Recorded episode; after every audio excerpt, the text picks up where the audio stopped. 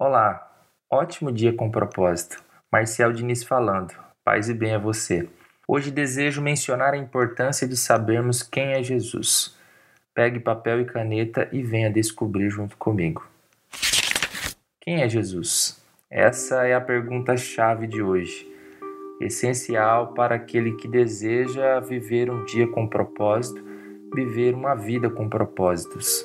No Evangelho segundo Mateus, 16:15, Jesus faz essa mesma pergunta aos seus discípulos: Quem vocês dizem que eu sou? disse ele.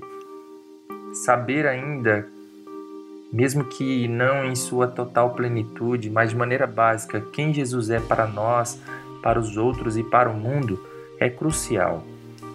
É sobre a razão da nossa fé, é sobre a prática da nossa fé, é sobre a razão da nossa existência. Jesus é o tudo, nosso e também para todos os que creem. Porque Jesus é Filho amado de Deus, nós também podemos ser. Essa é a maior dádiva de Deus. A redenção em Jesus nos torna filhos amados de Deus. Em Lucas 9,35, por exemplo, a identidade de Jesus é confirmada pelas próprias palavras do Pai. Ele disse: Este é o meu filho marcado pelo meu amor. Ouçam-no. Você se sente amado como verdadeiro filho de Deus?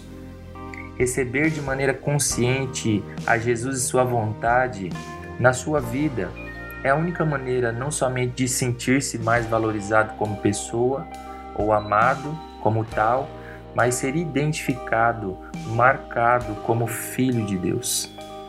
Compartilho com você a oração da música Esperança pelos irmãos Arrais.